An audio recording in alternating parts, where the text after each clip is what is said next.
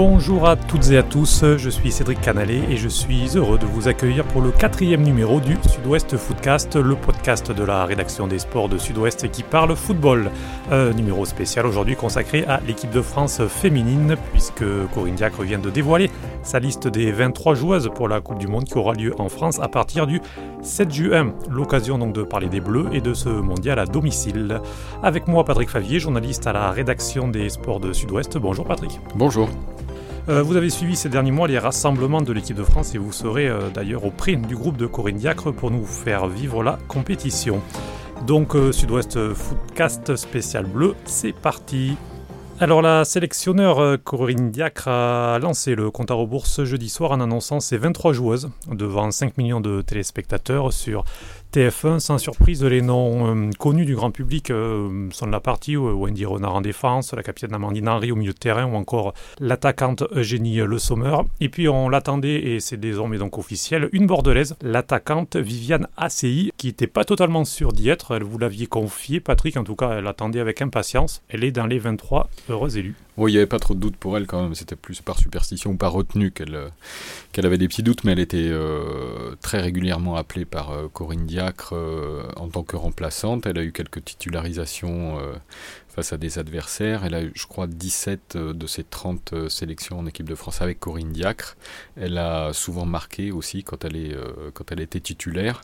Donc, c'est pas trop une surprise. C'est une attaquante ailière qui peut jouer à, droite ou à gauche et qui, dans le système de Corinne Diacre, est un, joker, un joker précieux. Et elle avait fait ses, preuves. Elle est irréprochable sur l'état d'esprit collectif et l'inclusion dans le groupe, qui sont des valeurs importantes pour Corinne Diacre. Donc, c'est pas du tout une surprise. Il n'y avait pas trop de doute de la, de la retrouver là.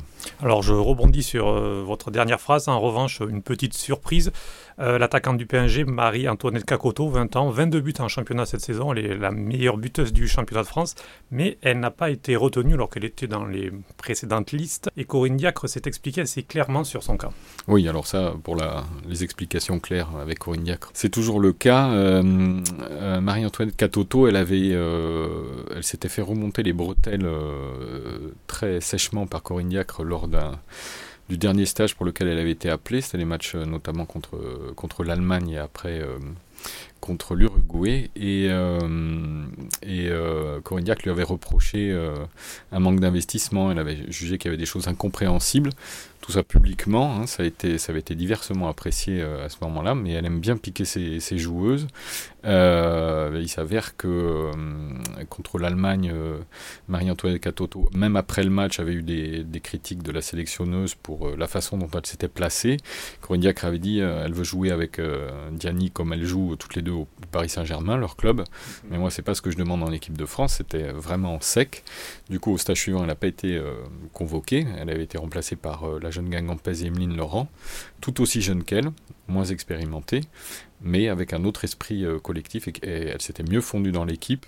Et donc le choix, euh, le choix est, logique au regard de ce que euh, des valeurs que défend que défend Corinne Diacre. Alors on les compare un petit peu dans leur façon de procéder, dans leur communication. Est-ce que Corinne Diacre aussi dans sa gestion du groupe on peut faire un parallèle avec Didier Deschamps, le côté groupe plus qu'individualité? Alors le cas Toto, il est amusant parce que euh, Aimé Jacquet avait en 98 son, son cantonat qu'il avait, euh, n'avait plus appelé en équipe de France euh, quelques, mois avant. Didier Deschamps et son Karim Benzema et donc Corinne Diac aura sa, sa Katoto. En fait, il y a un fil conducteur là-dedans et Corinne Diac s'inspire pas mal, je pense, de, Didier Deschamps et d'Aimé Jacquet et de ce qui se fait en général, c'est-à-dire qu'elle privilégie vraiment l'esprit de groupe collectif au potentiel individuel des joueuses, surtout quand elle n'est pas sûre de, voir ce potentiel se réaliser. Et donc dans cette liste, 7 euh, lyonnaises, logique puisque l'OL domine le football féminin français et même européen ces dernières années avec trois succès de en Ligue des Champions et une nouvelle finale qui est au programme le 18 mai contre le FC Barcelone. Du coup, les lyonnaises, faut tout de même le préciser, vont manquer le début de la préparation pour cette finale. Voilà, le championnat se termine euh, ce samedi et dimanche. Euh, ensuite, il y a encore la Coupe de France à jouer entre Lyon et Lille le 8 mai, mais les Lilloises ne sont pas concernées. Et ensuite, la finale de la Ligue des Champions qui termine la saison le 18 mai entre Lyon et Barcelone. Euh, donc cette lyonnaise, oui, euh, est parmi les joueuses les plus expérimentées, euh, euh l'ossature, de l'équipe, qui rejoindra donc l'équipe de France en, stage. Alors la France est quatrième au classement FIFA et joue à domicile. Du coup, difficile de se cacher. Le président de la Fédération française ne le fait pas d'ailleurs. Noël Le a fixé la finale, qui aura lieu à Lyon le 7 juillet, pour, je cite, profiter de cette chance unique que représente une Coupe du Monde en France. Corignac, qui est arrivé en juillet 2017 pour préparer ce mondial d'ailleurs, est-elle en accord avec cet objectif puisqu'elle a semblé prudente au début et puis euh, finalement elle a parlé d'échec s'il n'était pas atteint? Oui, il y a eu deux temps euh, dans son intervention hier. Euh, sur le plateau euh, du journal de TF1, elle a dit qu'elle rappelait ce qui était ce qui est son mot d'ordre, que la France n'est pas favorite, qu'elle n'a jamais gagné aucune compétition et, euh, mais qu'évidemment l'objectif était, euh, était de gagner. Et puis dans la conférence de presse qui a suivi l'émission euh, au journal, là on lui a rappelé l'objectif de, Noël Legrette qui, qui, était la finale, et il a dit oui bien sûr c'est un contrat que, j'ai avec lui, et je serais, déçu, ce serait un échec s'il n'était pas atteint.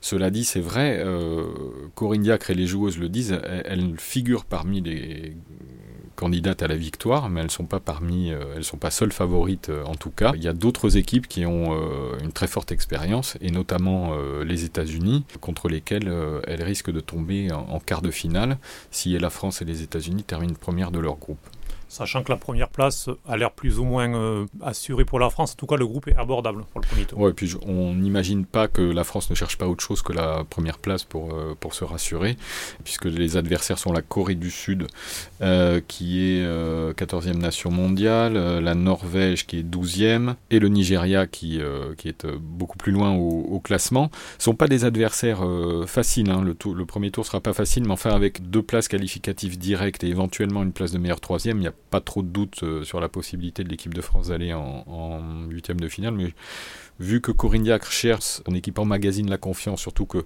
pour une équipe qui n'a pas joué de match de compétition depuis euh, deux ans étant qualifiée d'office, euh, je pense qu'elles iront chercher la, première place et donc on, risque d'avoir ce quart de finale. Et si les États-Unis n'étaient pas premières de leur groupe, l'autre l'autre équipe qui pourrait être première, c'est la Suède qui est aussi un gros morceau. Alors vous suivez euh, cette sélection de Corignac depuis euh, plusieurs rassemblements.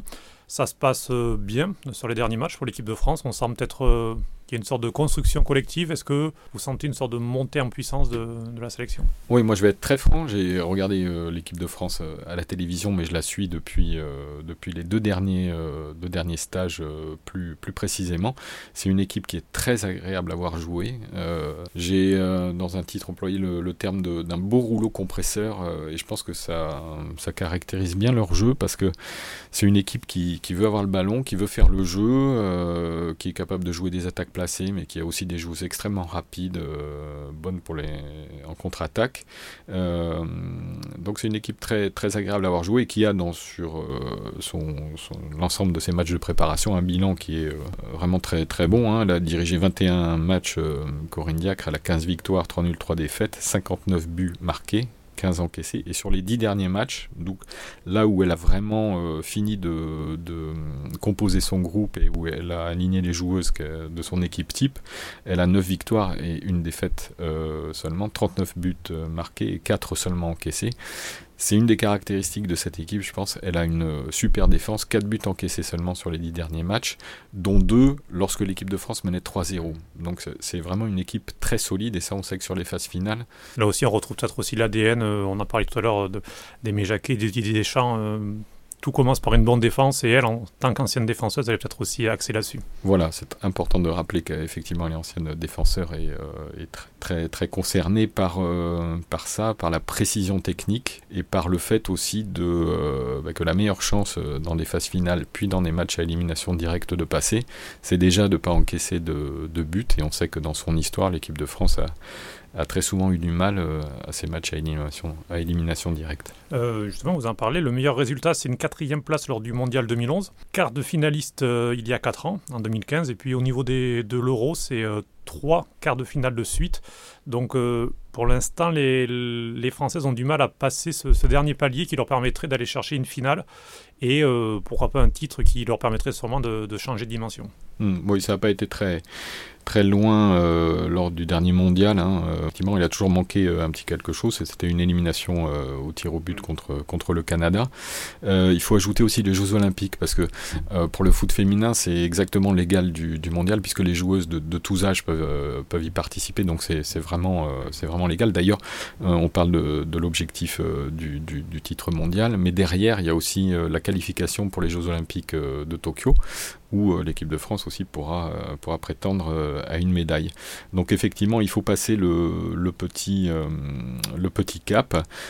Jusqu'à présent, les meilleurs résultats de l'équipe de France, c'est cette troisième place que vous avez rappelé au Mondial 2011 et, et, également et une quatrième place aux Jeux Olympiques 2012 aussi. Alors la liste, euh, je le disais euh, en ouverture, a été suivie par 5 euh, millions de personnes, ce qui a à peu près donc l'audience du journal, ce qui montre un intérêt. La billetterie marche très très bien. Donc on sent qu'il y a une réelle attente autour des Bleus et de la compétition en France.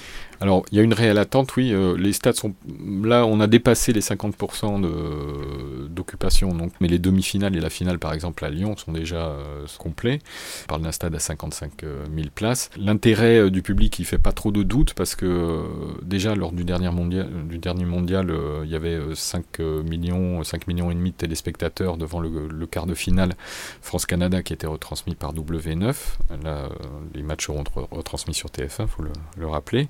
Donc là, on peut penser que les audiences vont monter en flèche, d'autant que depuis ces dernières années, je crois que vous avez quelques chiffres, le, nombre de licenciés féminins en foot féminin a, explosé. Il y a un vrai, il y a un vrai intérêt autour de, de ce foot-là, de cette équipe.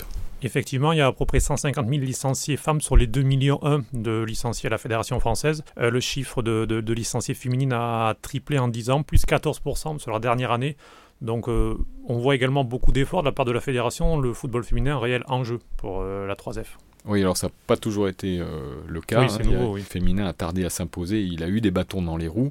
Il euh, faut quand même rappeler que cette Coupe du Monde, elle, elle, est née en 1991. Donc ça veut dire que toutes les joueuses qui ont 28 euh, ans ou plus étaient déjà nées lors de la mmh. première Coupe du Monde.